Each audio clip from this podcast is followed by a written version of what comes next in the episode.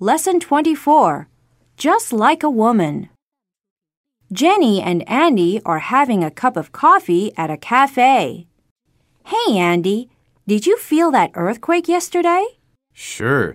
I was at work. Some of the women in the office felt dizzy and screamed. You know, the ground shook so violently that I was terrified.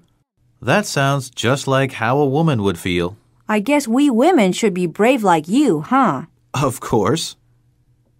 Ah! Earthquake! Help! Look at you! I was just playing. You're worse than a woman. You even sounded worse than the women at the office. Uh, I knew it was just a joke. I was only trying to scare you. Ha! I bet!